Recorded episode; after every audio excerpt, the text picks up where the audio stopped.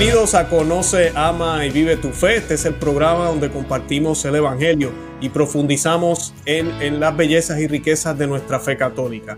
Les habla su amigo y hermano Luis Román. Quisiera recordarles que no podemos amar lo que no conocemos y que solo vivimos lo que amamos. En el día de hoy me acompaña un rostro conocido para los que nos siguen ya hace un tiempo. Eh, me acompaña el hermano Gerardo García desde México y él nos va a estar hablando hoy, vamos a estar hablando de muchos temas, vamos a estar hablando de las circunstancias de la iglesia, de todo lo que está pasando, pero vamos a estar hablando también de cómo podemos lidiar con estos problemas y aceptar de que hay un momento de apostasía y de mucha división ahorita mismo en el mundo y en la iglesia. Y pues eh, Geraldo, él ha estado ya con nosotros, hemos hecho ya varios programas especialmente sobre la nueva era, hemos hablado de la música satánica, hemos hablado de la comunión en la mano, bueno, esos programas yo voy a dejar los enlaces en la descripción para que ustedes los puedan ver eh, y así puedan conocerlo a él un poco más. Yo le voy a dar la oportunidad ahora a Gerardo, antes de darle la bienvenida, para que él se, se, se, introduzca el mismo a la audiencia. Eh, para los que no lo conocen, él es eh, predicador, conferencista católico, se ha dedicado también a, las emisoras de radios católicas, eh, tiene audios, eh, ha hecho muchísimas cosas por la iglesia. Y pues es un honor para mí volverlo a tener aquí en el programa. Estoy muy contento, muy emocionado de, de que esté con nosotros y sé que el programa de hoy va a ser un programazo. Y nada, para comenzar, Geraldo, bienvenido al programa. ¿Cómo estás? Muchísimas gracias, Luis. Gracias nuevamente por invitarme. Estaba haciendo cuentas. Creo que esta es la quinta ocasión eh, en que estoy aquí con eh, en este espacio de Conoce, Ama y, Vive tu Fe. Y, bueno, pues eh, te, he estado siguiendo desde, desde hace tiempo. He visto que el canal ha estado creciendo pero más que nada porque la gente busca respuestas y tenemos que darles respuestas con base a lo que está, vaya, es, eh, tenemos que ver la realidad a la luz de la fe, los acontecimientos a la luz de la fe. Y bueno, pues estoy muy contento de que, de que nuevamente, nuevamente pueda estar yo aquí compartiendo con tu eh, audiencia, que es muy numerosa y bueno, pues esperemos que este programa eh, sea de, mucha ayuda y sobre todo discernimiento, que es lo que falta muchísimo en estos tiempos, discernimiento y decisión. Exacto. Así es que bueno, pues eh, ya eh, tengo un camino bastante recorrido desde 1991, siendo muy joven, a los 17 años de, edad, comencé en grupos juveniles. Inmediatamente me, incorporé a a, los retiros, a los retiros juveniles, eh, etcétera. Bueno, pues dentro de lo que había aquí en la arquidiócesis de, Chihuahua, he trabajado también durante muchos años en medios católicos de comunicación, radio, televisión, radio principalmente aquí en mi ciudad, en Chihuahua, al norte de México, en otras partes del país. He sido también colaborador y productor de programas en estaciones católicas de, en Estados Unidos de cadenas muy importantes He tenido también la oportunidad de hacer programas de televisión en, España. Y, bueno, eh, estuve hasta el, año pasado colaborando eh, con dos medios eh, católicos de Estados Unidos para el público hispano muy importantes. Pero bueno, debido a los acontecimientos que están ocurriendo en nuestra iglesia, eh, no les gustó lo que yo comencé a decir y, bueno, pues de los dos me dieron las gracias, me dijeron adiós y, bueno, pues es parte de, las consecuencias que hay mm. que padecer.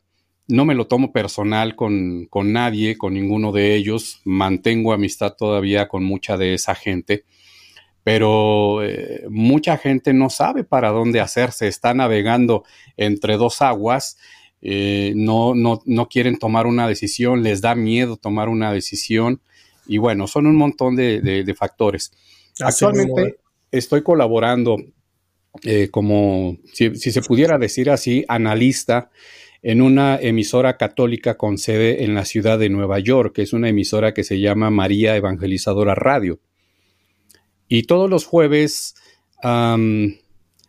a las 9 de la mañana, tiempo del este de los Estados Unidos, eh, hablamos precisamente el, conductor y productor José Polanco y un servidor, hablamos precisamente de estos temas que en otros lados no se atreven a hablar, no se atreven a tocar. Eh, también hay gente que ha estado comenzando, que ha comenzado a seguir la emisora porque busca respuestas.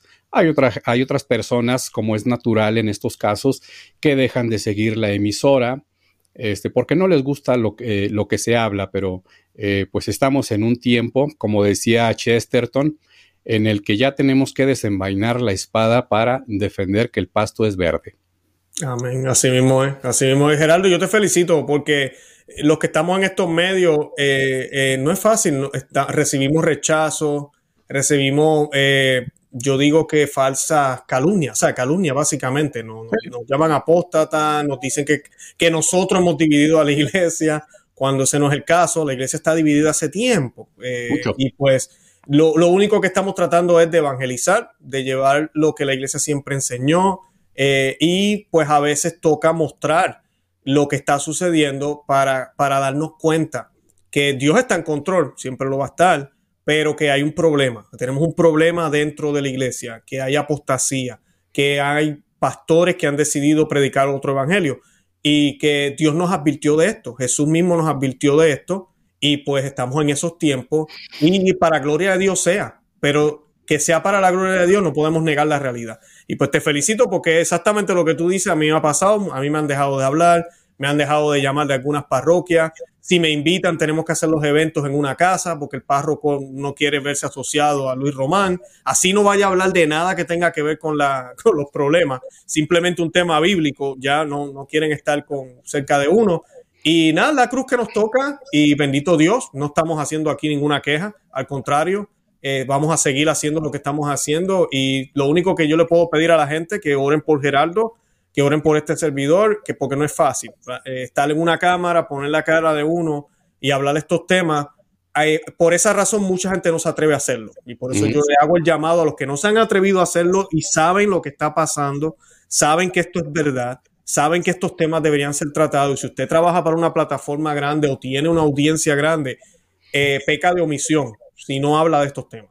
Peca de omisión. No estoy diciendo que tiene que ser el fuerte de usted, pero contra, hay que hablarlo. Si no, no estamos siendo honestos con la gente católica que está buscando la verdad. Y como bien tú dices, muchos están buscando la verdad, están sedientos de eso. Gerardo, antes de seguir, sé que, sé que vas a querer comentar, pero vamos a hacer un Ave María para comenzar el programa, como siempre. Eh, ¿Te atreves a hacerlo en latín o lo hacemos en, en español? Lo hacemos en latín. En latín, ok. Bueno, ¿qué prefieres, la primera parte o la segunda? Te voy a escoger. ¿Qué prefieres, la primera parte o la segunda, Gerardo? La primera parte está bien. Ok, so tú haces la primera y yo empiezo Santa María, Mate Dei, yo no. ¿Está bien? Yo empiezo esa parte. Bueno, pues comenzamos. Esta oración la vamos a hacer en el nombre del Padre y del Hijo y del Espíritu Santo. Amén. Ave María, gracia plena, Dominus tecum, benedicta tu in mulieribus, et benedictus fructus ventris tui, Jesús. Santa María, Mater Dei, ora pro nobis peccatoribus, nunca irora mortis nostra. Amén. En nombre Patri, et Filii, Espíritu Santi. Amén. Bendito sea Dios. Le pedimos al Arcángel San Miguel que nos acompañe en el día de hoy también. Ya mañana celebramos la, fiesta del Arcángel San Miguel. Y pues, eh, bueno, estamos grabando este programa martes. Si Dios quiere, lo publicaremos. Creo que lo vamos a publicar el mismo día del Arcángel Miguel, si todo sale bien. Eh, y pues le pedimos su intercesión en estos tiempos de confusión y de mucha, de muchas eh, mentiras que hay por aquí y por allá. Eh, Geraldo, yo quería, para comenzar, ya que hablamos de todo esto, tú mismo acabas de decir, eh, estás pasando por un poco de rechazo en ciertas zonas, o maybe bastante rechazo en algunos lugares, pero también se abren otras puertas, porque eso a mí me ha pasado también, se, abren, uno empieza a conocer otras personas, el Señor abre puertas por otros lugares en la misma iglesia. Eh, ¿Qué me puedes decir de eso? ¿Cómo has hecho para mantenerte, mantener tu fe? Porque en estos tiempos de, confusión, yo creo que lo más importante es una vida espiritual. ¿Cómo has hecho para mantenerte en, esa vida espiritual y sacramental y, así poder mantener tus ojos puestos en el Señor? Eh, muy buena pregunta y yo creo que la primera parte de la respuesta sería no tomármelo personal con nadie, porque lo que yo me he dado cuenta es de que la mayoría de las personas que tienen este choque de la realidad es eso precisamente, y no son malas personas, solo que a veces sus respuestas sí tienden a hacerlas eh, de manera directa, de manera personal, recurren a las falacias ad hominem, eh, con insultos hacia la, hacia la otra persona, con, eh, con suposiciones, con juicios de valor hacia la otra persona pero es su manera de responder. No los estoy justificando y no estoy diciendo que tampoco esté bien, pero es la manera que ellos tienen de responder. Ya, ya Dios dirá eh, cómo los iluminará y si esas personas son honestas eh, no solamente en su corazón, sino que son honestas en su espíritu, pero también si son honestas intelectualmente, van a buscar la verdad. Entonces, mucha gente ahorita está estacionada en, esa idea y es, una cuestión ya de un sistema de creencias bastante arraigado y nada los puede hacer cambiar. Tú les puedes dar todas las razones muy bien fundamentadas, todo lo que tú quieras, pero ni aún así te van a entender y mucho menos lo van a aceptar. A sus ojos y a su pensamiento, tú, tú y yo vamos a seguir estando equivocados. Entonces no me lo tomo personal, número uno. Número dos, en la misa rezo por esas personas.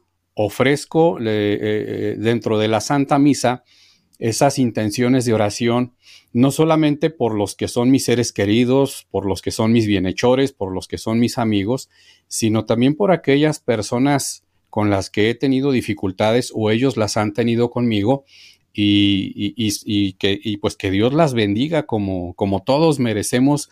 Eh, eh, no, o somos necesitados de las oraciones y de las bendiciones de alguien más.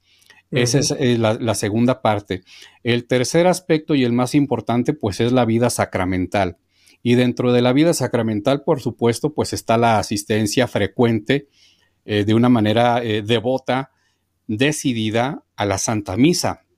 Y aquí me estoy refiriendo a la misa de siempre, a la misa tradicional, porque bueno, este, muchos salimos huyendo del novus sordo por todas las cuestiones que, que, que se vinieron dando, para mí fue, fue, fue difícil hacer ese cambio, pero vi que, que, era lo mejor y tuve acompañamiento de personas más sensatas en la fe que yo y me ayudaron a hacer ese cambio. Entonces, la vida sacramental. Eh, y, dentro, y dentro de esa vida espiritual, pues también está la formación, el buscar, el, buscar las fuentes. Bueno, si yo estoy diciendo que, que, que el novus sordo mise no es algo que, forme parte de la tradición apostólica. Yo tengo que estudiar para entender por qué el novus sordo no forma parte de la tradición histórica. Y la historia es lo que es. Entonces, eh, me he sostenido principalmente haciendo un resumen con la vida sacramental, no tomándomelo personal, pero pues haciendo también un estudio y un análisis bastante serio, porque la historia es lo que es. La historia no tiene sentimientos, la historia no tiene emociones. Dentro de la historia encontramos cosas bastante agradables, pero también encontramos cosas bastante desagradables. Y lo que está ocurriendo hoy, Luis y amigos, lo que estamos viviendo nos obliga a que cuando vamos metiéndonos dentro de la historia o lo que se llama apologética histórica, que el padre Javier Olivera Rabasi ya, ya ha hablado de eso en otras oportunidades, porque sigo su canal también, Excelente. Eh, eh, eh, él es muy certero en eso que dice y nos vamos dando cuenta que los hechos son lo que son. A los hechos no los podemos maquillar. En la historia hay buenos, en la historia hay villanos, en la historia hay tibios, en la historia hay valientes, en la historia hay cobardes, en la historia hay traidores, en la historia hay gente con el más alto heroísmo y virtuosismo. Así es que bueno, puedo decirlo de esa manera. Qué bien. Oye, Gerardo, te quería preguntar, ya que mencionaste la misa tradicional, me, llena de mucha alegría. ¿Qué, fue lo que te motivó? Porque en mi canal, yo lo doy gracias a Dios, y uno de los frutos ha dado nuestro canal es ese. Eh, tú no sabes cuánta gente me ha escrito por correo electrónico, por Facebook, Instagram, eh, diciéndome, Luis, encontré un lugar. Gracias por el directorio, gracias por esto. Y a mí eso me llena de mucha alegría porque nosotros humildemente hacemos este trabajo y así una o dos personas nada más, que sé que han sido muchas más, pero así fuera una sola persona que encontró la misa tradicional por algo que dijimos en el programa, bendito Dios, bendito Dios, porque eh, eh, todo empieza en la liturgia, lo que yo siempre trato de decirle a la gente. Eh, podemos estudiar y es importante, tienes que estudiar, tienes que leer la Biblia, pero todo comienza en la liturgia. Entonces, como oramos es como creemos. Siempre yo le he hablado de eso a la gente. Si hay una liturgia que no es reverente, ahorita con esto de COVID, eh, se, ha puesto, se ha puesto peor, eh, pues entonces empezamos, no, no creemos lo que deberíamos estar creyendo. Tal vez lo hacemos con la mejor intención, no me tomen a mal. Yo creo que la gente que va a la misa no sordo tienen buenas intenciones. Yo no voy a pensar que lo hacen con toda la intención. Muchos inclusive ni saben. Pero cuando el Señor te deja ver, pues uno tiene que tomar una decisión. Y yo quería, si tú nos podías compartir brevemente, qué fue lo que te hizo cambiar y si te ha costado, porque ya dijiste que ha sido difícil el cambio, no sé si te quedará lejos la parroquia, como me pasa a mí, yo tengo que viajar casi una hora para poder llegar a donde voy los domingos. Eh, cómo, ¿Cómo fue eso? ¿Cómo fue ese cambio? ¿Qué nos puedes decir? Eh, bueno, eh, a mí me motivó el, dejar de presenciar y dejar de participar de abusos eucarísticos, sobre todo, abusos litúrgicos. Tú dijiste algo muy certero, mucha gente con buena intención sigue yendo, y no saben porque ellos confían en lo que se les da. Pero este, nadie, nadie estamos exentos de, cumplir la ley, aunque no estamos obligados a conocer toda la ley, y ese es un término de derecho, lo que sí estamos obligados es a respetar las leyes. Cuando, cuando, cuando se ve que se viola la ley de la iglesia en cuanto a la vida litúrgica, a la vida de fe, eh, empezamos a, ser congruentes con esa verdad. Mucha gente piensa que los que vamos a misa tradicional, Luis y amigos, lo hacemos por capricho, lo hacemos por rebeldes, lo hacemos eh, por moda, eh, pero no, realmente hay congruencia en la gente que dice, oye, yo no puedo recibir a, a Jesús Eucaristía yo no, yo no puedo recibir el cuerpo del Señor en la mano. Yo no puedo comulgar el cuerpo y la sangre del Señor en la mano. Eh, yo no puedo llevármelo a mi lugar. Yo no puedo aceptar que a nombre de una contingencia que fue a todas luces planeada por el nuevo orden mundial y que lamentablemente desde la más alta jerarquía, incluso desde la Santa Sede, se está haciendo eco a que, a que todo mundo haga caso del nuevo orden mundial. Yo no puedo participar de eso. Yo tengo que ser congruente conmigo mismo. Ahora, eh, yo me salí definitivamente de las parroquias Novusordo, que son la gran mayoría, por una cuestión de conciencia y por una cuestión de, de, coherencia. No estoy diciendo que yo sea mejor católico que alguien que va a una parroquia Novusordo y que participa en, asambleas de oración de otros tipos. No, yo no me estoy definiendo como mejor católico. Yo simplemente estoy siguiendo la ley de la iglesia que me dice dónde están los lugares donde se celebra correcta y dignamente el sacrificio eucarístico. Y es precisamente en esa cuestión de conciencia moral en el que yo decidí salirme de una, de una sola vez. No fue difícil para mí salirme, pero siempre hay, hay ciertos aspectos este, del sesgo eh, psicológico, del sesgo emocional que a veces a una persona le hacen, eh, le hacen difícil hacer ese cambio. Pero no pasa nada. Eh, yo lo hice y de una, y de una sola vez para siempre, así, así lo considero yo. Pero también veo a mucha gente que está, hay un fenómeno del, no sé si llamarle, no sé si el, nombre correcto, no sé si el nombre que voy a dar, quiero decir, es el correcto, pero muchos católicos viven en un birritualismo, porque van a la misa tradicional, les gusta, comienzan a entenderla, pero todavía siguen pegados a los aspectos del rito novus sordo y, cuando no hay misa tradicional en la capilla a la que van, sin ningún problema, pues van a, van a, una misa no sordo. Y el pensamiento de ese virritualismo, o que origina ese virritualismo, mucha gente dice, es que es la misma misa. Y no, no es la misma misa. La misa no sordo tiene un 80% menos de la liturgia de la misa de siempre y ahí están incluidas eh, eh, ceremonias, rituales dentro de, la, dentro de la Santa Misa, oraciones, etc. Entonces, eh, la misa no sordo, pues es una, es una mutilación respecto a la, a la Santa Misa de siempre. Y cuando un católico se da cuenta de eso, sigues amando a las personas, sigues amando a tus familiares que, que no comparten lo que tú estás haciendo.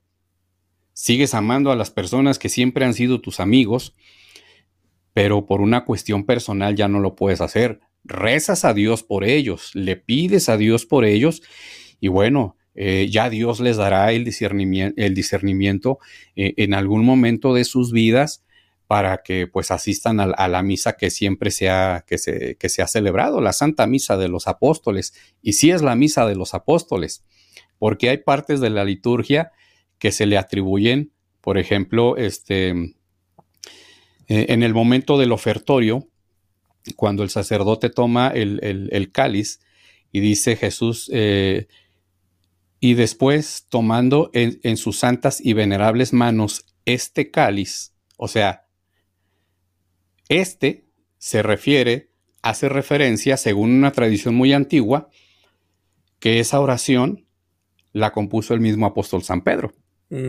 Entonces, eh, cuando empezamos a aprender todo eso, decimos, estamos en el lugar correcto.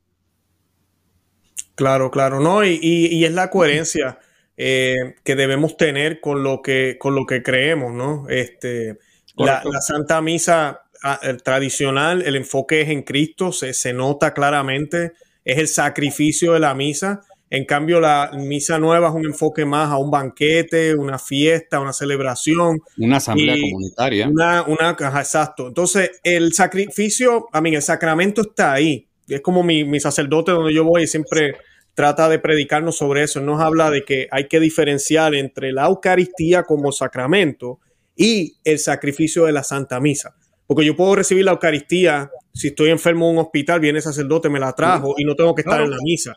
El sacrificio, el sacramento está ahí.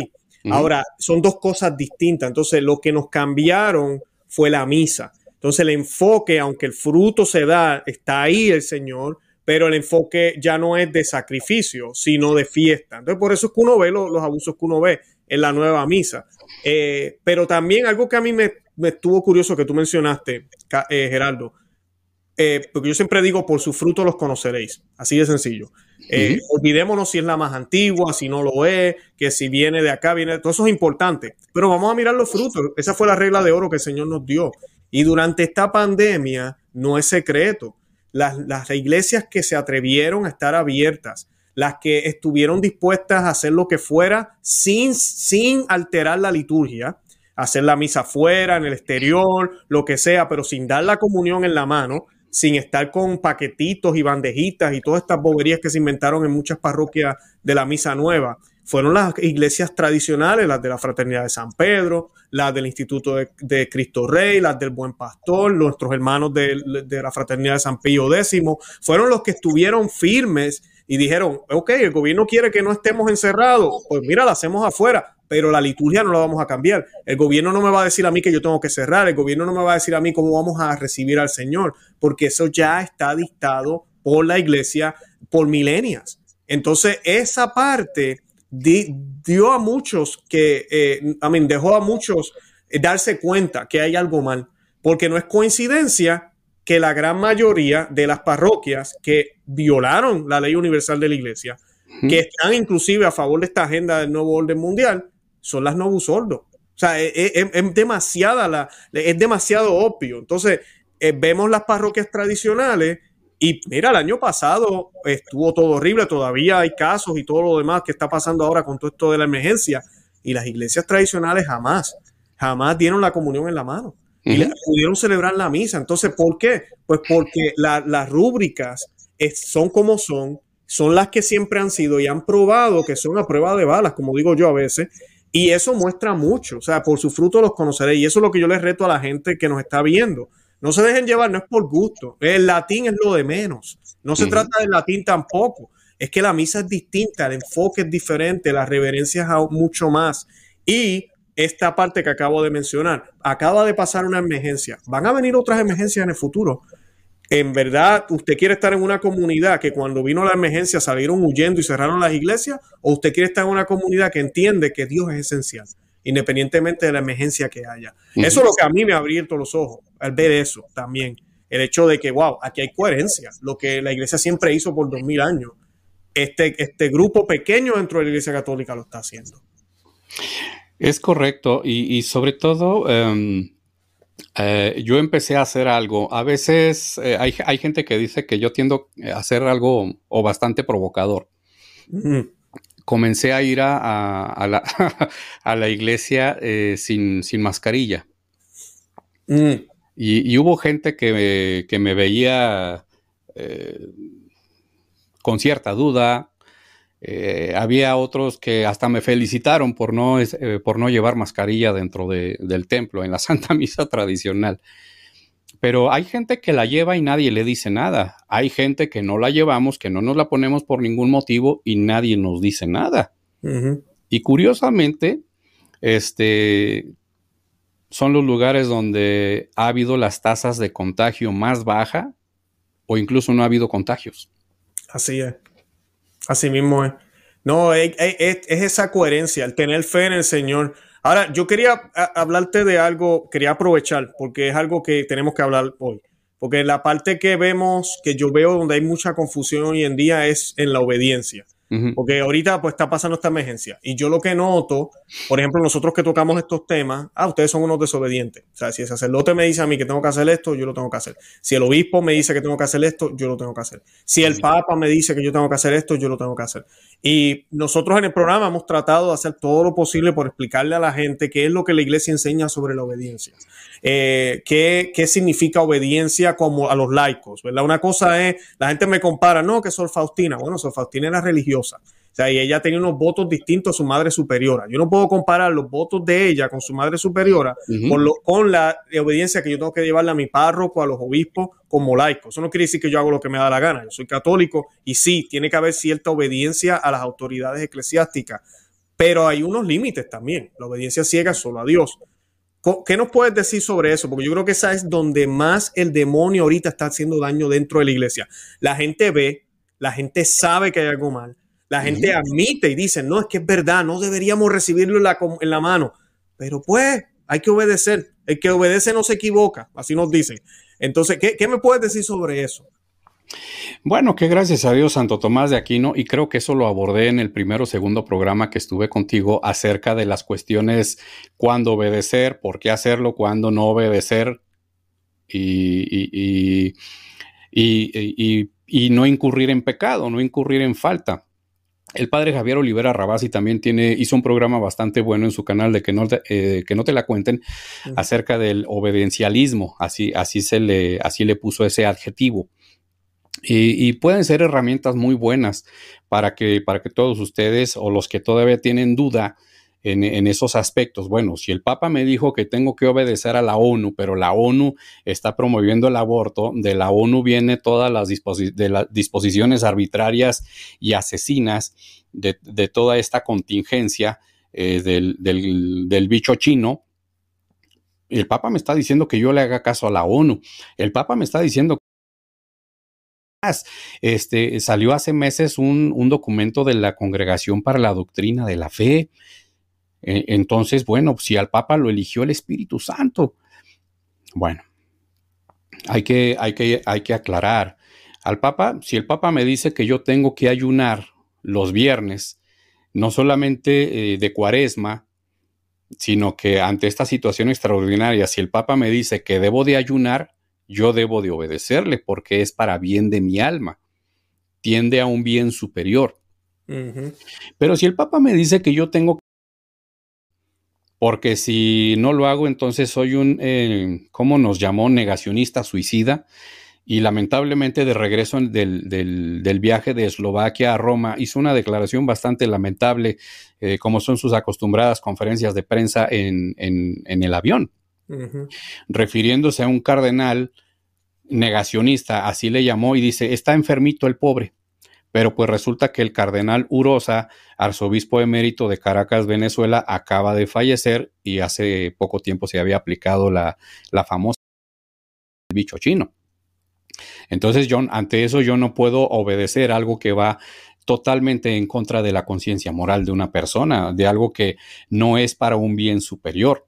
Y lo que estamos viendo desde Roma, pues precisamente no es una cuestión eh, de enseñanza, de doctrina católica, no es una cuestión eh, que reafirme y confirme en la fe, sino todo lo contrario. Estamos viendo una apostasía generalizada y ya descarada, que lo tengo que decir como es con todas sus letras, que viene desde la misma Santa Sede, desde la persona que ostenta el papado.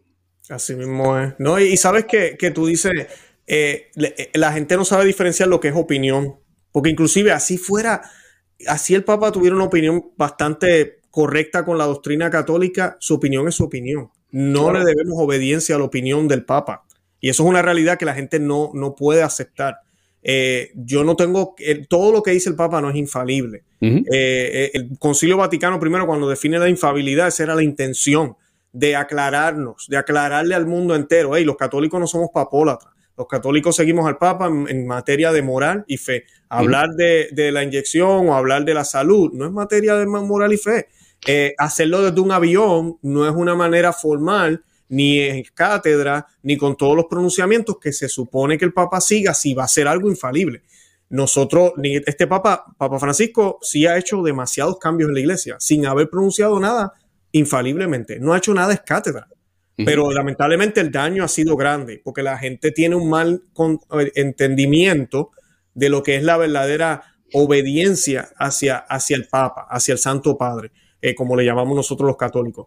Y, es lamentable porque lo que tú dices, hablaste de apostasía, yo quería aprovechar, eh, porque en el avión él dijo algo, dijo dos cosas. Él dijo que el aborto era un homicidio, lo cual yo le agradezco que le haya dicho eso. Excelente, el aborto es un homicidio. Perfecto. Pero cuando le preguntaron sobre los obispos aquí en Estados Unidos y le hablaron de que mira, los obispos de Estados Unidos, porque esa es la encrucijada que tenemos aquí los católicos en Estados Unidos y en otras partes del mundo, el hecho de que tenemos un presidente que promueve, yo soy católico, yo soy católico, Nancy Pelosi, la eh, representante de acá también, muy pro aborto, también dijo los otros días, yo soy católica, yo y, lo, y lo dicen en voz alta. Entonces ya llega un momento donde los católicos estamos ofendidos y los obispos también se sienten igual y dicen, no, aquí tenemos que hacer algo porque esta gente vienen, comulgan, van a la misa y después van y se paran allá y dicen que el aborto es bueno, lo celebramos, tenemos que declarar algo. ¿Y qué dijo el Papa? Los obispos no deben usar la política, los, los pastores lo que deben hacer es acompañar, no regañar. Empezó a hablar de esa manera y después viene y habla de que el aborto es un homicidio. Y es lo que yo le comento a la gente en mi canal. La gente lamentablemente solo ven una parte de la moneda. Ven, oh, ah, él dijo que es un homicidio. Mira, sí, el Papa está en contra del aborto. Y no me tomes jamás, Gerardo. Yo creo que el, Papa cree que el aborto es malo. Yo no tengo duda de eso. Ahora, el problema es cómo él y muchos de los líderes en la iglesia quieren que manejemos este problema del aborto. Cuando la iglesia antes era una iglesia que salía y se colocaba en el medio del gobierno que fuera y le decía, basta ya, tú no vas a hacer eso, tú no vas a hacer esto otro. Y hacían una declaración conjunta y condenaban a los gobiernos y lo tenían que condenar eh, públicamente por las acciones que estaban haciendo. ¿Qué está pidiendo el Papa ahorita mismo? ahí es donde cae la palabra apostasía que tú mencionaste, que no hagamos eso. Ese fue el mensaje clarito desde el avión. Le dijo a los obispos de Estados Unidos, no, nuestro trabajo, sí, el aborto es un homicidio y si ellos están haciendo aquello, acompañemos. O sea que básicamente lo que nos está diciendo es, no, no hagan nada, déjenlo, déjenlo. Y esa no es la actitud católica, esa no era la actitud de Cristo con los fariseos, esa no es, eso no es verdadero amor. Caridad es mostrarle a las personas cuando están mal, especialmente si son bautizados como lo son Pelosi y Biden. Porque a mí honestamente cuando yo veo estas actitudes, ¿saben lo que yo pienso? Y lo voy a decir claramente, ¿será que al Papa no le importa el alma de Biden? ¿Será que al Papa no le importa el alma de Pelosi? Como le importa al obispo de, acá de, lo, de Salvatore Corleone, que es el que ha estado bien fuerte con eso. él, ha estado muy fuerte por las almas de ellos y por las almas de los que están viendo lo que está pasando. Porque ellos dicen, si ellos pueden comulgar, pues entonces yo puedo comulgar también. Cambió la enseñanza de la iglesia.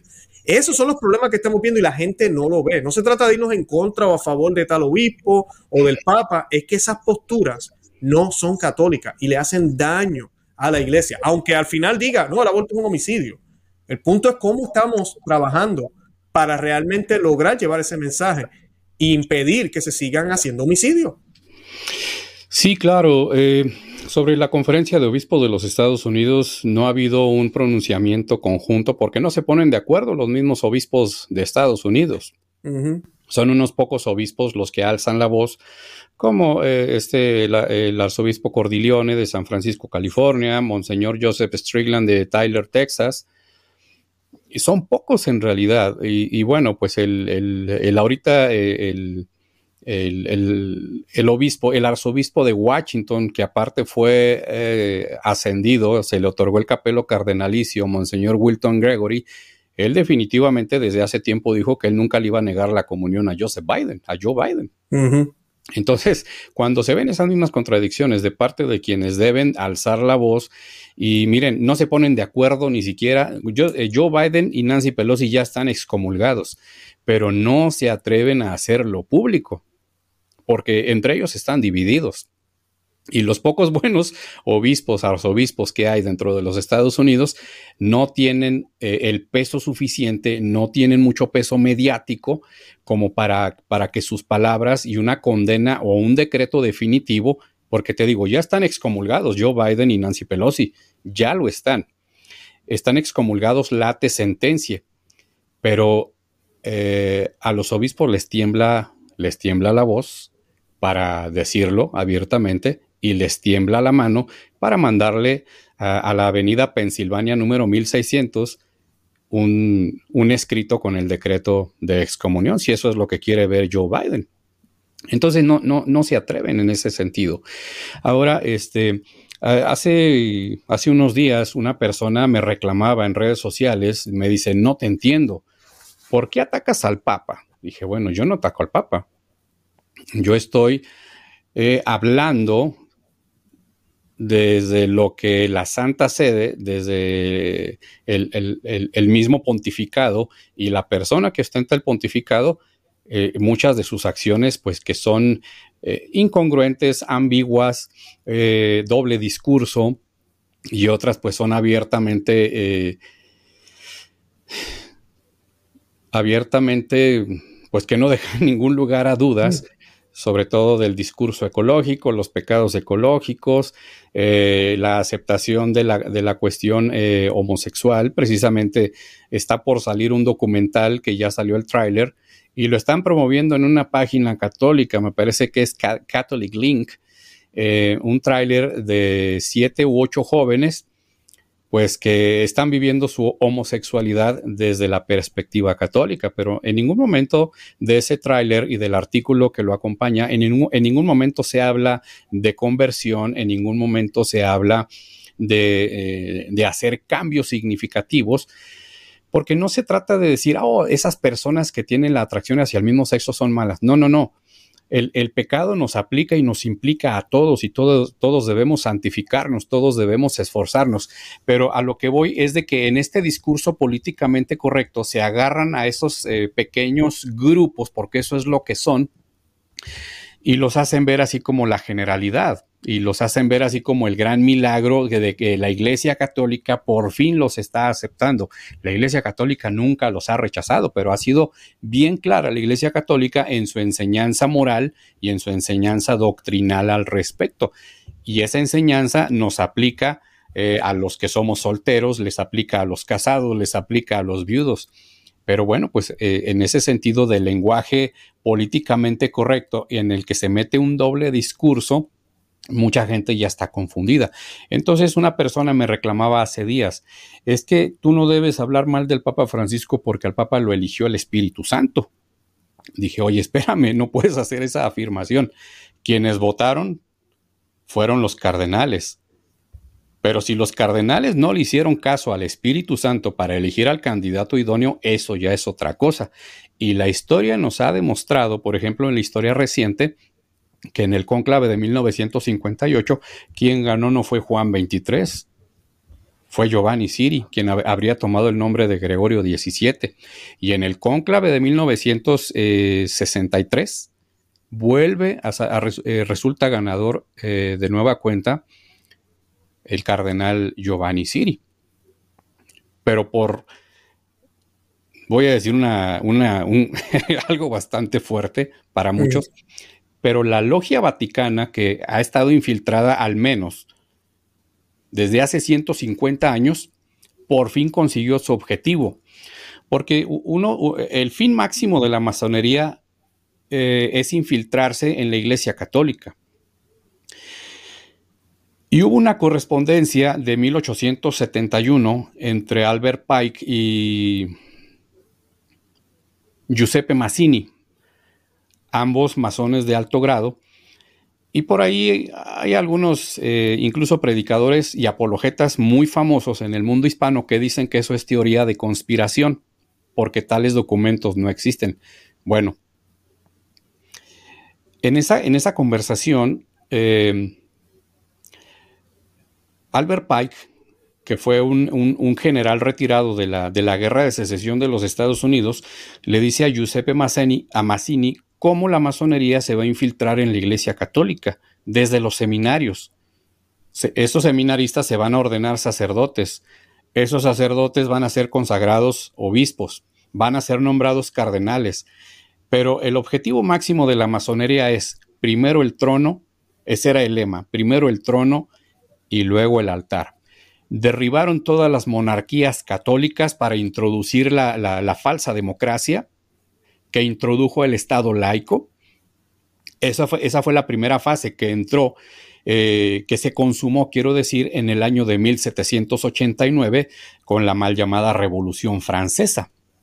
Después vino la revolución bolchevique de 1917, los movimientos armados en México, los movimientos de independencia, cosas así. Bueno, entonces Albert Pike le decía a, a Mazzini, primero el trono y después el altar el trono lo consiguieron. ¿Y a qué se refería con después el altar? Poner a uno de los suyos en el papado.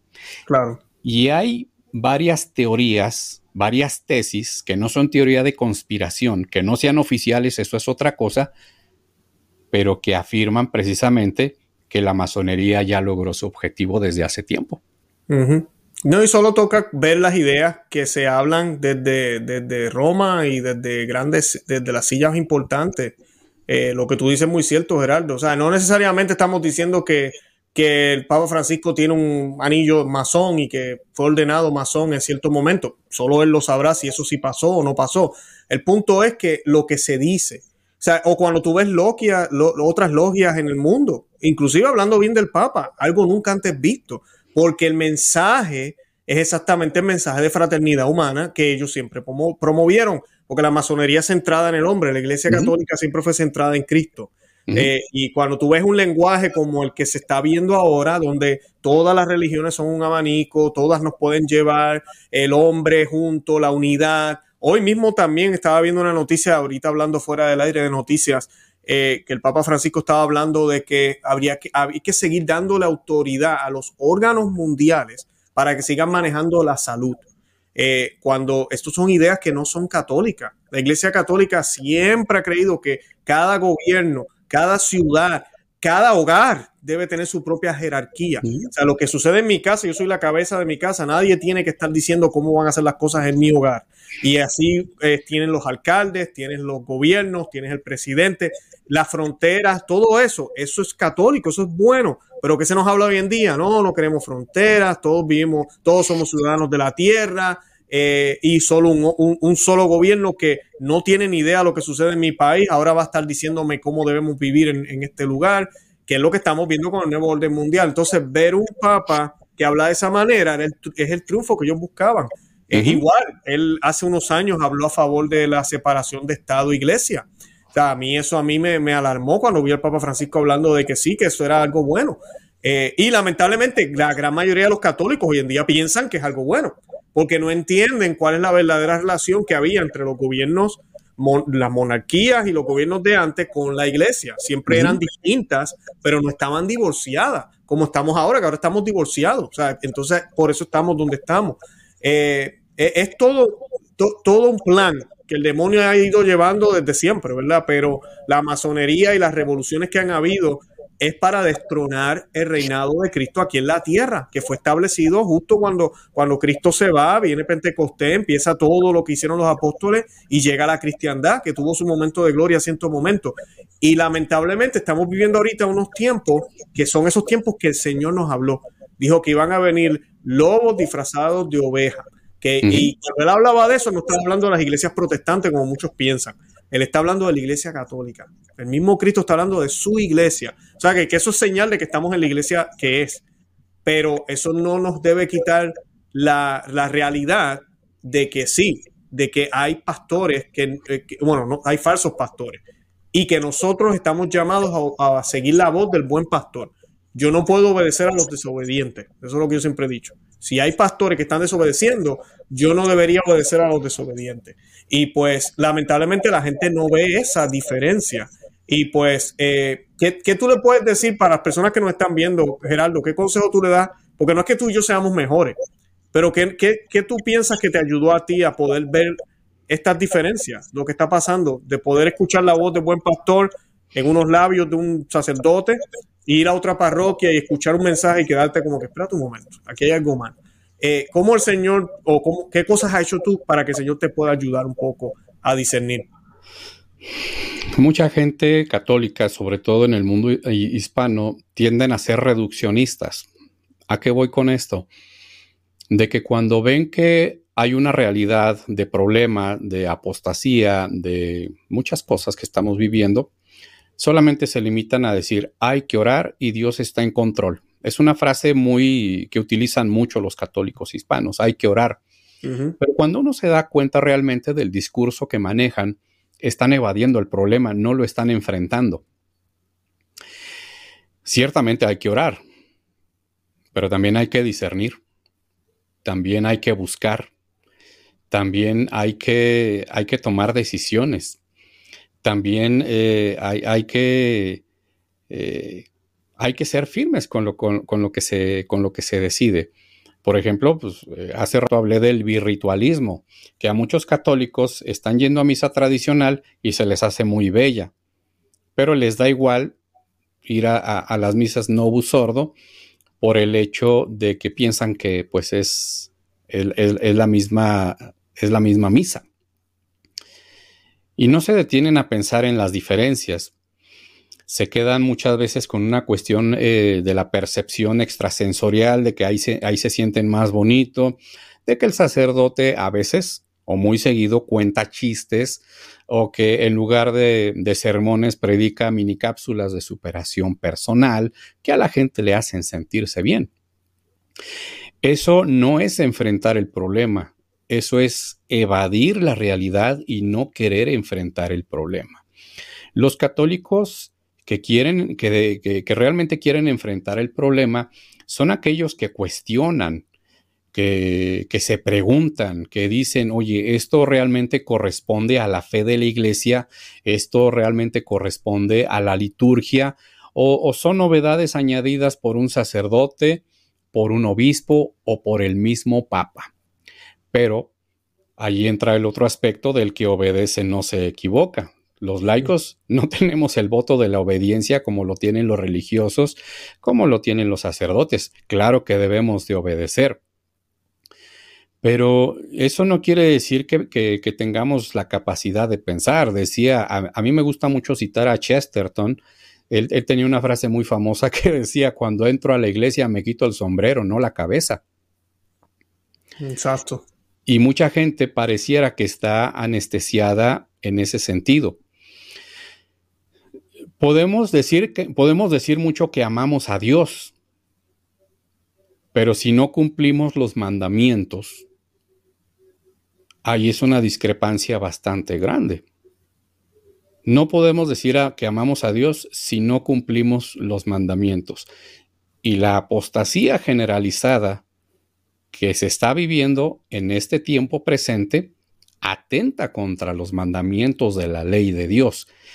Y si ese atentado, esa perpetración viene desde la misma jerarquía o desde la misma santa sede, yo no tengo la obligación de obedecer, tengo el deber de resistir, tengo el deber porque el derecho canónico me dice que yo como laico, dentro de mi capacidad y dentro de mis competencias, puedo hacerle saber a mis pastores aquello que yo considere dentro de mi conocimiento que no está bien y que ellos, dice el derecho canónico, tienen la obligación de atender la voz de sus feligreses. ¿Y qué estamos viendo ahorita? Desprecios, estamos viendo eh, muchas burlas de parte de sacerdotes, de jerarcas, eh, y lamentablemente esas mismas burlas las estamos viendo del mismo Francisco.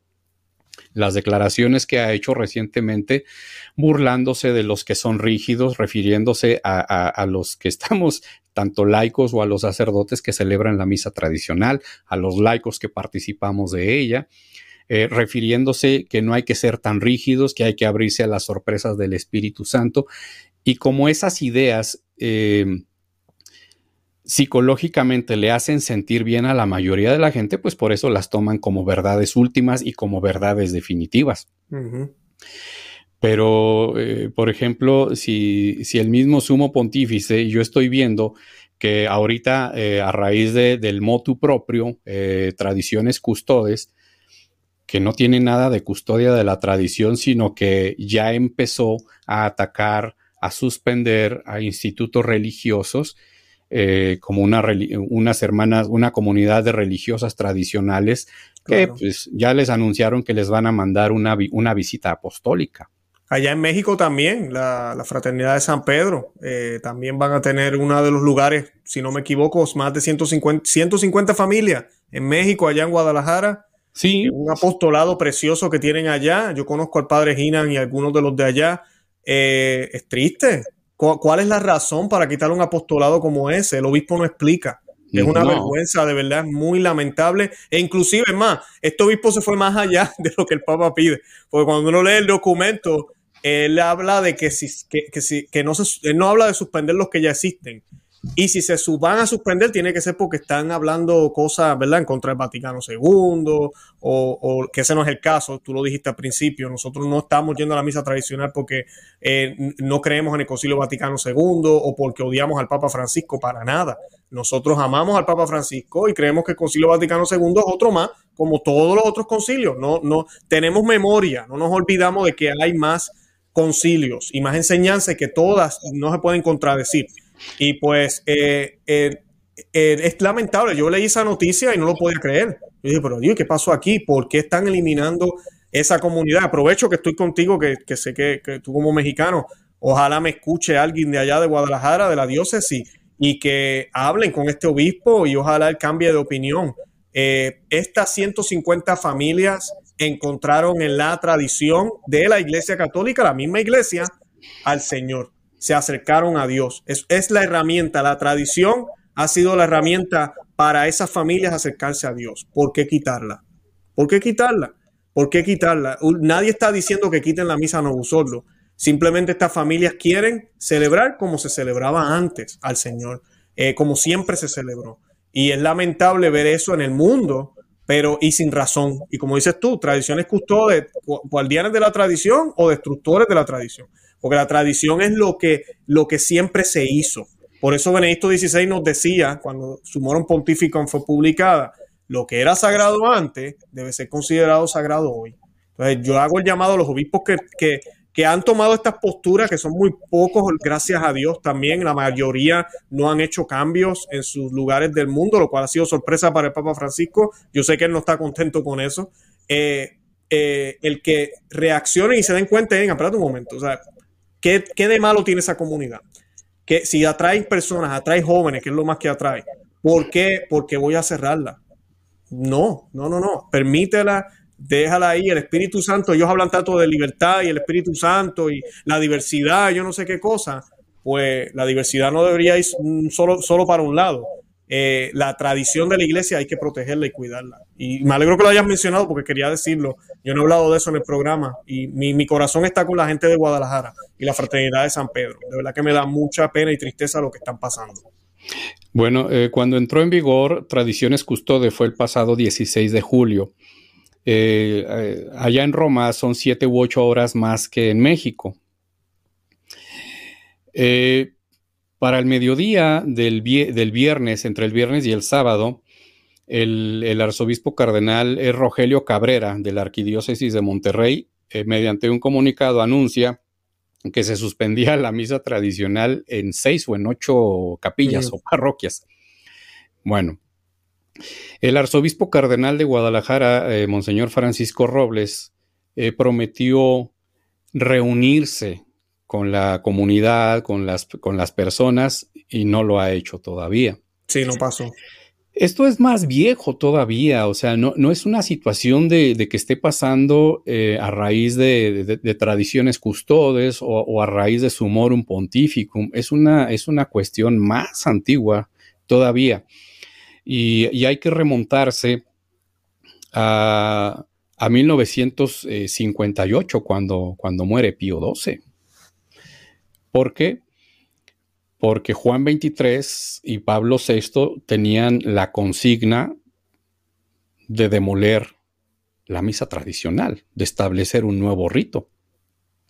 Cuando Juan 23 convoca al Concilio Vaticano II, de una manera simbólica, abre las, eh, las, eh, unas las ventanas del balcón del Palacio Apostólico, dice que, que entre aire fresco a la iglesia. La iglesia tiene que abrirse al mundo. Y en el discurso de apertura del Concilio Vaticano II dice, aquí no vamos este, a ser profetas de calamidades, mm. no vamos a condenar nada. Y muchos padres conciliares esperaban que se condenara el comunismo, que se volviera a condenar la masonería, que se consagrara a Rusia y al mundo al Inmaculado Corazón de María, y ninguna de esas cosas se hizo. Es lo que debió haber pasado es lo que debió haber pasado. y, todo, y todo radica en la imposición de, de, Angelo Roncalli, que tomó el nombre de Juan 23, eh, que quitaron porque había sido elegido Giovanni Siri, que traía la misma línea de tradición de sus antecesores eh, eh, Pío XII, Pío XI, Pío IX, León XIII, Benedicto XV, Benedicto XIV, etcétera. Entonces, la, consigna siempre fue, la consigna siempre fue muy clara. La consigna fue demoler la misa tradicional. Pero ¿cómo lo iban a hacer? No solamente proponiendo un nuevo rito, sino mediante otro tipo de cosas que, fueron las constituciones, documentos y declaraciones del Vaticano II, como Dignitates Humanae, como em, aspectos de Sacrosantum Concilium, también como la declaración eh, Nostra Aetate, em, el documento también de Gaudium et Spes, que incluso Benedicto llegó, eh, muchos dijeron, incluso Benedicto en su tiempo llegó a decir que Gaudium et Spes era el nuevo sílabus. Y, nada que ver, eso fue un, e, un craso error del que muchos todavía no se dan cuenta. Incluso Benedicto dijo que había que tomar lo mejor de la ilustración de 1789. Hmm. Y, la, y, la, Revolución Francesa o la mal llamada Revolución Francesa fue un movimiento masónico. Y, y, escuchar de labios de un papa que diga que hay que tomar los mejores aspectos de la ilustración da miedo, pone, pone la piel de gallina, eriza los vellos del cuerpo, porque nos está diciendo cuál es la línea que se, que se propusieron desde el Vaticano II. Ahora, la infiltración masónica en la Iglesia Católica tiene 200 años. Hace más o menos 150 años fue cuando empezaron a acceder a puestos importantes. Sí, es cierto. Pero el Vaticano II también me voy a atrever, me voy a atrever a decir otra cosa que quizás resulte escandalosa, pero eh, eh, el Vaticano II fue, un nuevo, fue una nueva jugada maestra de la masonería. Y quizás no me crean muchos, no me crean a mí, créanle a las fuentes históricas. Eh, hay, fuentes muy buenas para consultar, por ejemplo, como Iota Unum de Romano Amerio. Él explica cómo se deformó la, liturgia y la doctrina católica en el Vaticano II. Está también el Rin desemboca en el, en el Tíber de Ralph Wilhelm. Ralph Wilhelm era un sacerdote redentorista, me parece, que fue el encargado de la oficina de prensa del Vaticano II, porque antes la Santa Sede no tenía oficina de prensa. Y él eh, habla precisamente de los cabildeos que se hicieron entre los cardenales y padres eh, conciliares de corte modernista para que se aprobaran documentos, como ya dije, Dignitates Humanae, Nostra Aetate, Gaudium et Spes, eh, se hicieran cambios sustanciales, pero que sin, sin que se notara mucho en Sacrosantum Concilium. Eh, por ejemplo, muchos peritos o varios de los peritos más importantes habían sido eh, suspendidos y amonestados por su santidad Pío XII. Tenemos el, caso, por ejemplo, de Henry de Lubac. De Lubac, sí. Tenemos el caso de, de, de, Yves Congar. Eh, también participó el, que murió el año pasado, el teólogo suizo Hans Kung, que fue condenado por, como hereje. Eh, participó también eh, Hans Urs von Balthasar.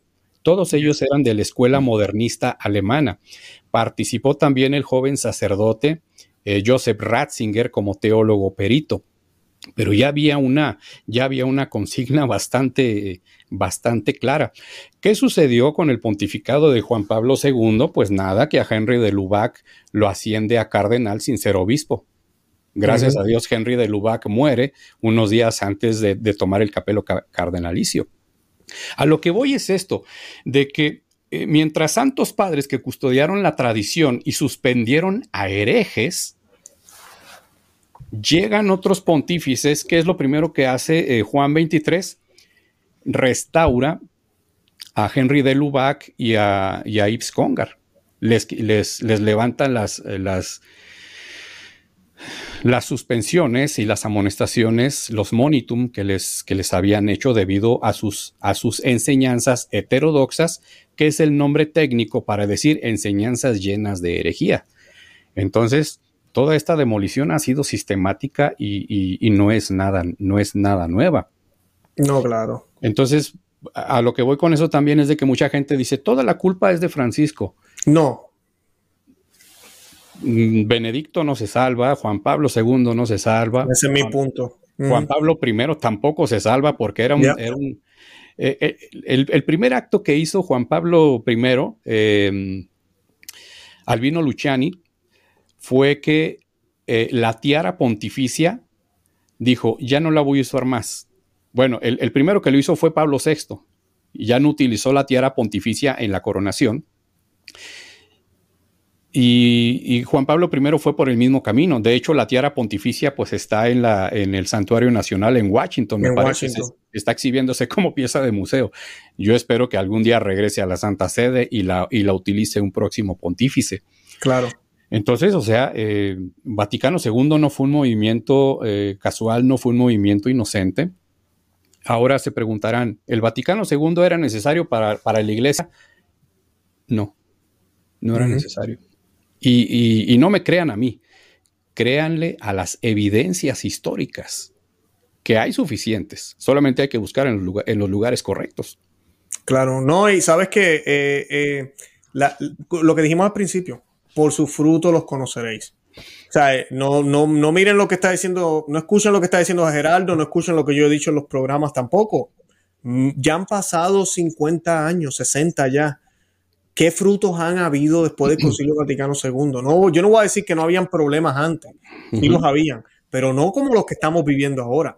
Antes del Concilio Vaticano II, cualquier islam, persona del islam, musulmán, cualquier ateo, judío y los católicos sabían qué era lo que enseñaba la Iglesia Católica. No había duda. Cómo se debía vestir en la iglesia, qué creíamos. La misa se hacía igual en todo el mundo. Y era una eh, sola misa era una sola misa, todo era muy claro. Entonces, ahora que tenemos, ni siquiera nosotros los católicos, estamos, estamos todos enredados. Tú ves un obispo diciendo esto es malo, el otro dice que no. El sacerdote aquel dice, no, eh, no te preocupes, masturbarse eso es normal. El otro, no, eso es pecado mortal. Entonces está el laico mirando para acá y para allí. ¿Qué hago entonces? ¿Qué, es lo que la iglesia enseña?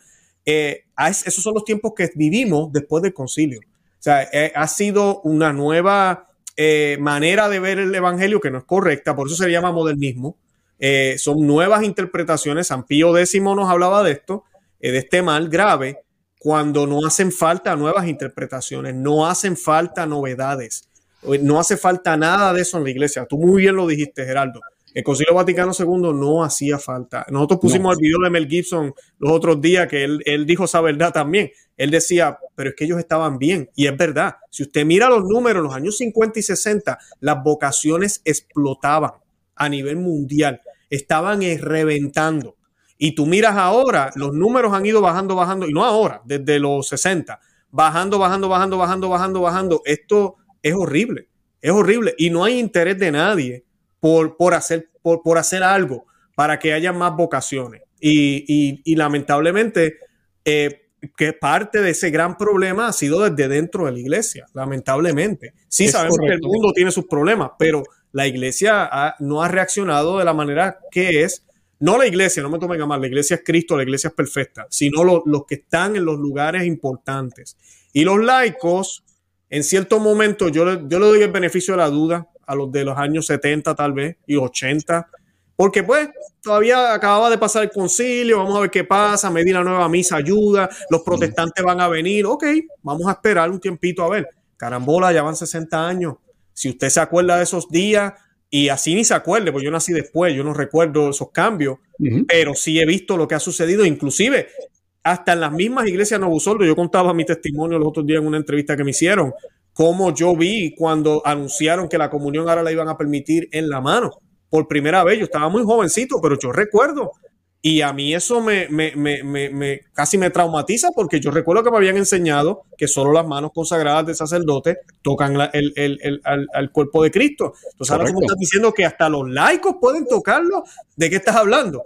Quitaron la patena, yo recuerdo haber visto eso con mis ojos. Eh, hasta dentro de lo mismo Novusoldo, estamos viendo los frutos podridos de esto.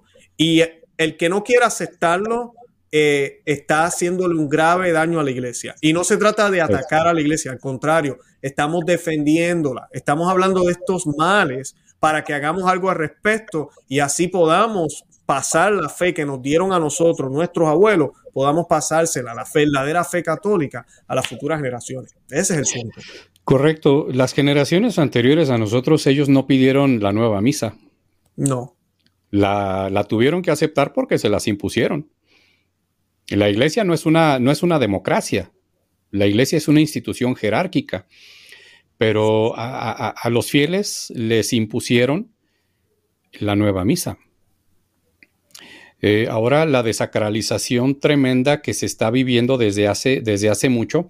Bueno, antes, y, y, muchos dirán con justa razón, ¿por qué apenas ahora están hablando de eso? Bueno, antes no había el acceso a la comunicación en redes sociales de, encontrar documentos mediante un clic en menos de un segundo. Antes, antes tú tenías que ir a la biblioteca, tenías que ir a la, eh, a los monasterios, tenías que ir a los archivos históricos diocesanos para buscar información. Y ahora lo tienes al alcance de un clic apenas. Y, pero hay que tomarse en serio ese papel de investigar, de, de, de estudiar, etcétera. Hace rato mencionaste que a raíz del Vaticano II cayeron las vocaciones. Esas estadísticas vienen precisamente en Iota Unum de Romano Amerio. Y, son, son estadísticas escalofriantes de cómo no solamente cayeron las vocaciones sacerdotales, cayeron las vocaciones religiosas de hombres y mujeres, las, las monjas se quitaron el velo y se subieron la falda, hacia hasta las rodillas, eh, empezaron a ser más activistas sociales que, que, otra cosa. Y bueno, este Monseñor eh, Fulton Sheen dijo alguna vez que antes la iglesia catequizaba y evangelizaba a los paganos. Ahora la iglesia tiene que catequizar a los bautizados porque muchos de ellos se portan como verdaderos paganos. Hay católicos que no conocen ni medianamente las verdades de la fe. Les pregunta los diez mandamientos y saben que son diez, pero si acaso te sabrán decir tres o cuatro, pero eh, no saben eh, lo que significan, eh, a lo que nos obligan, lo que nos permiten, lo que nos prohíben, etcétera. Hay son, absolutos, son absolutos por si acaso. Exacto. y bueno, también otra cosa, este, hace poco también Francisco lamentablemente mencionó en una catequesis que los mandamientos no son absolutos. Y estamos en, presenciamos una herejía. O sea, por donde se le vea, aquí no es mi sesgo personal, no, no, no, no. Es lo que se dijo. Es lo que es. Entonces, este, eh, hay que resistir a todo ese tipo de cosas. Ahora, San Pablo en la segunda carta a, Timoteo, capítulo 4, versículos 3 y 4, dice muy claramente, llegará el tiempo en que los hombres no soportarán la sana doctrina, sino que arrastrados por sus propias pasiones se conseguirán un montón de maestros por el prurito, la comezón de escuchar las eh, novedades, apartarán sus oídos de la verdad y se volverán hacia las fábulas. En la segunda carta a los tesalonicenses, también el apóstol San Pablo nos habla, nos describe junto con el profeta Daniel en el, Antiguo Testamento, cómo será la abominación de la desolación. Aquellos católicos que piensan que eso va a ocurrir dentro de 500 años, como que están viviendo en un mundo paralelo, que no existen, pero así dan la impresión de que viven en la dimensión desconocida, viven un catolicismo rosa, viven un catolicismo light, viven en la ignorancia y por lo tanto viven en la indigencia religiosa, viven en la indigencia espiritual. Les hablas de las verdades de fe y todavía se enojan contigo, todavía te dicen grosero, todavía, miren, hace poco una persona por una publicación que yo hice, porque dije, yo quiero casarme, yo quiero tener ocho o más hijos. Una persona se me fue al cuello eh, haciendo juicios de que si cómo los voy a mantener, etcétera, le contesté como era debido y de manera privada hasta me dijo hijo de Satanás. Y muchos católicos en la actualidad son así. Tienen un sesgo religioso bastante infantilizado. No, no, no, a mí no me hables del pecado, a mí no me hables de Satanás, a mí no me hables de las postrimerías, no me hables de la muerte, no me hables de que me puedo ir al infierno. A mí nada más háblame del amor de Dios, a mí háblame de puras cosas bonitas. No, no, no, no, no, esos temas no me los toques. Ya ves lo que acaba de decir el Papa, que no hay que ser rígidos, sino que hay que abrirse a las sorpresas del Espíritu Santo esa calidad de católicos tenemos en la Iglesia Católica. Pero a, ese tipo de católicos es a los que nos tenemos que dirigir. Yo no le voy a predicar a los que ya conocen la fe católica. Yo le voy a predicar a los católicos que olvidaron la fe católica. Incluso sacerdotes, incluso obispos. Rezo por el Papa, rezo por Francisco, rezo por su conversión. Muchos dirán, lo estás atacando. Vámonos otra vez a la historia. La iglesia, en la iglesia católica, con el actual, son 266 papas. Los primeros 40 papas fueron mártires y son santos. 81 papas han sido canonizados. Hemos tenido doctores tremendos de la iglesia como San León y San Gregorio Magnos. Hemos tenido papas formidables como San Pío V, como San Pío X, como León XIII, como Clemente VII, que fue el primero que condenó a la masonería.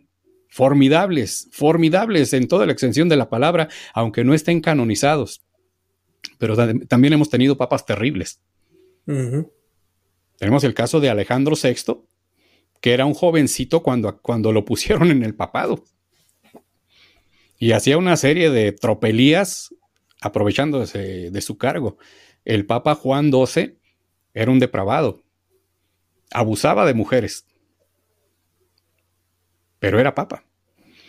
Tuvimos la época de los, de los tres papas eh, eh, famosos en el siglo en el siglo XIII, siglo XII, siglo XIII, que, santas eh, de la talla de Santa Brígida de Suecia y, Santa Catalina de Siena tuvieron que decirle, eh, me parece que era el Papa Urbano o Gregorio IX, uno de esos dos, tuvieron que decirle que si no podía con el papado que renunciara para que no le siguiera haciendo daño a la Grey católica con su mal comportamiento y con sus malas decisiones.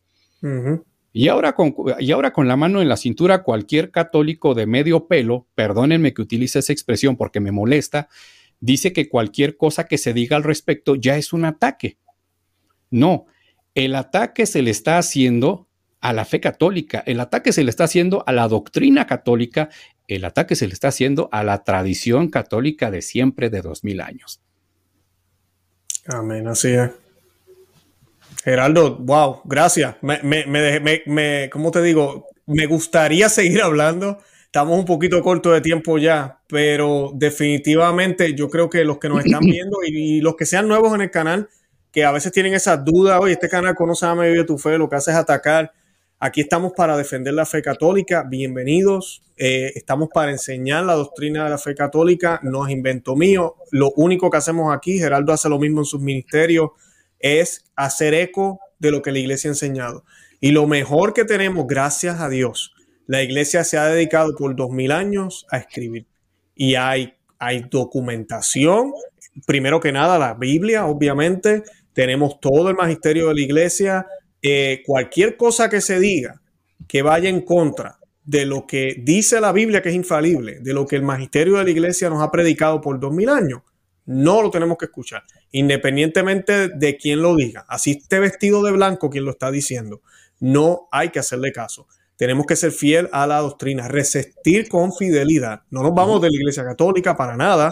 Buscamos los sacramentos, que eso es lo que estábamos hablando desde el principio del programa, e ir a la Santa Misa, estar confesado, dar una vida de verdad, testimonio de buenos cristianos. Todo eso es importante pero a la misma vez también tenemos que proteger a nuestros seres queridos, proteger nuestra alma también. Y si yo voy a una parroquia donde me están hablando disparate, me empiezan a hablar de ecología, me empiezan a hablar de que la homosexualidad está bien y me empiezan a hablar de cómo el Espíritu Santo ahora cambió de opinión, yo me voy corriendo de ahí, yo no ni lo pienso dos veces y me voy a una parroquia donde realmente sea católica donde realmente lo sea. Si puedo, hablo con el sacerdote, pero ustedes saben qué es lo que pasa muchas veces. Yo lo he hecho y no me ha ido muy bien pues mira, me toca irme. Yo no voy a poderme pelear con el sacerdote tampoco y decirle cómo hacer su trabajo. Él no quiere escuchar. Mira, ahí están los documentos, léalo. Prepárese, obviamente, antes de usted ponerse a debatir con alguien. Y, y mira, váyase a una parroquia donde realmente haya sana doctrina. Usualmente mi recomendación son las parroquias tradicionales, porque empieza desde la liturgia. Si, se, si de como oramos es como creemos. Así que busquen parroquias tradicionales, yo siempre dejo el enlace, ojalá en sus países todavía las hayan, y si no las hay, busque esos lugares donde todavía quedan buenos sacerdotes, porque yo no voy a decir que todos los sacerdotes novusoldos son malos, porque eso no es el caso, hay muy buenos sacerdotes también, donde realmente se defiende la sana doctrina, donde se hace lo que se puede para hacer una misa reverente. En la Novusol, lo que muchos sacerdotes que han celebrado las dos me dicen, Luis, así tú la celebres lo más reverente posible, no se compara a la misa tradicional. Eso, y yo lo sé, porque uno cuando ha ido a las dos misas, uno sabe. Pero busquen esos buenos lugares y tratar de, mantenernos firmes en la fe. Geraldo, ¿algo más que quieras añadir para concluir el programa de hoy? Pues bueno, eh, cuando te escuchaba hablar eh, hace unos momentos, recordé, y eh, ya lo has tenido de invitado en otras ocasiones, eh, Juan Bosco Abascal. Sí, hace tiempo que no lo traigo. Tengo que comunicarme con él, sí. Él, eh, él tenía un eslogan que se llamaba algo así más o menos, hay que poner de moda la virtud. Mm. En estos tiempos, y con esto quiero concluir, los católicos no necesitamos ya solamente ser católicos nominales o católicos bautizados que nos desentendemos de nuestra fe. Hay que manifestarla contracorriente. Pero para poder manifestarla contracorriente no basta decir hay que orar. Orar es algo obvio que tenemos que hacer, es una obligación, no es algo opcional, pero muchos se quedan nada más en eso, evadiendo el problema. Tenemos y estamos llamados a ser virtuosos. Yo no me considero una persona virtuosa. Me falta mucho para ser un hombre virtuoso, el hombre virtuoso que, desearía, que, que, Dios quiere que yo sea y me pide que yo sea y que sé que estoy llamado a ser. Pero no hay otro camino para preservar la tradición. Porque la tradición no es adorar las cenizas la tradición es mantener vivo el fuego, y eso lo ha mantenido la Iglesia Católica. Pero necesitamos ser hombres y mujeres virtuosos. Empecemos a buscar la virtud. Y yo creo, y, estoy seguro, porque me hizo mucho eco eh, eso, eh, ese eslogan de, de Juan Bosco Abascal, hay que poner de moda el amor por la virtud, que es verdad. Ya no, eh, cuando uno está en ese camino, te das cuenta de que ya no hay un punto de retorno. Y reconocer que ya no hay un punto de retorno, me estoy refiriendo a la tradición en general, significa eh, que yo debo comportarme realmente de acuerdo con los diez mandamientos. Tengo, tengo que comportarme, como decía San Alfonso María de Ligorio, pensando que voy a morir y que necesito estar en gracia de Dios, que Dios me encuentre en estado de gracia, que Dios me encuentre virtuoso. Tengo que pensar en el día de mi muerte, porque muchos dicen, comamos y bebamos, que mañana moriremos. Jesús, nuestro Señor, también eh, lo, lo ejemplificó en una parábola de aquel que llenó sus graneros y dijo, ya tengo lo suficiente, ahora sí me voy a poner a descansar y a disfrutar de la vida. Tonto, esta misma noche van a venir por tu alma.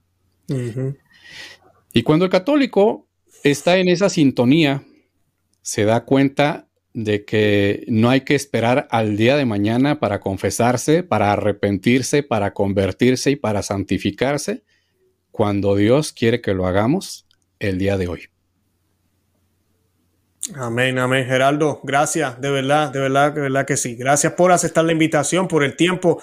Te, los vamos a traer otra vez. Yo sé que los que nos están viendo de seguro que les gustó el programa muchísimo. Yo estoy compartiendo toda la información de Geraldo en la descripción del programa. Los que se quieran comunicar con él o lo quieran apoyar, toda la información va a estar en la descripción de este programa para que puedan hacer, eh, ¿verdad? Poder hacer toda la información que él tiene eh, disponible para ustedes. Y estoy colocando también los enlaces de los programas anteriores para que los puedan ver. Eh, el, hombre Geraldo, digo el hombre, ¿verdad? Pero el hermano Geraldo ah, es muy bueno, tiene mucho conocimiento de la nueva era, la masonería, eh, todo lo que es el ocultismo también. Eh, hemos hablado esos temas aquí con él. puede ser que hagamos otros programas en el futuro también sobre esos temas, pero los invito a que vean esos programas. Les va a encantar. A los que no lo habían visto todavía a él, les va a encantar esos programas. Van a aprender muchísimo. Y nada, Geraldo, yo entonces me despido. De verdad que te deseo lo mejor. Estoy orando por México. Le tengo, yo le tengo un cariño inmenso a México. He hecho muchas amistades con, ustedes, los mexicanos, a través del canal. Y pues eh, estaré orando mucho por tu país y por tu familia y por tu ministerio. De verdad que sí. Gracias por aceptar la invitación y que Dios te bendiga. Pues gracias eh, a ti, Luis, eh, por, por, acceder. Gracias por tomarme en cuenta. Y, y pues nada, yo a tus, a tus a tus seguidores, a tu audiencia. Les, recomiendo pues que vayan a las, a, las fuentes históricas. Eh, gracias a Dios tenemos muchísimo, muchísimo eh, de, dónde, de dónde recurrir para, para saber que estamos eh, haciendo lo correcto en este momento tan difícil, histórico, que nos está tocando vivir. Así es. Bueno, Geraldo, gracias un millón de verdad una vez más. Y con eso nos despedimos. Eh, un abrazo y nada, Santa María, ora pro nobis. Que Dios los bendiga.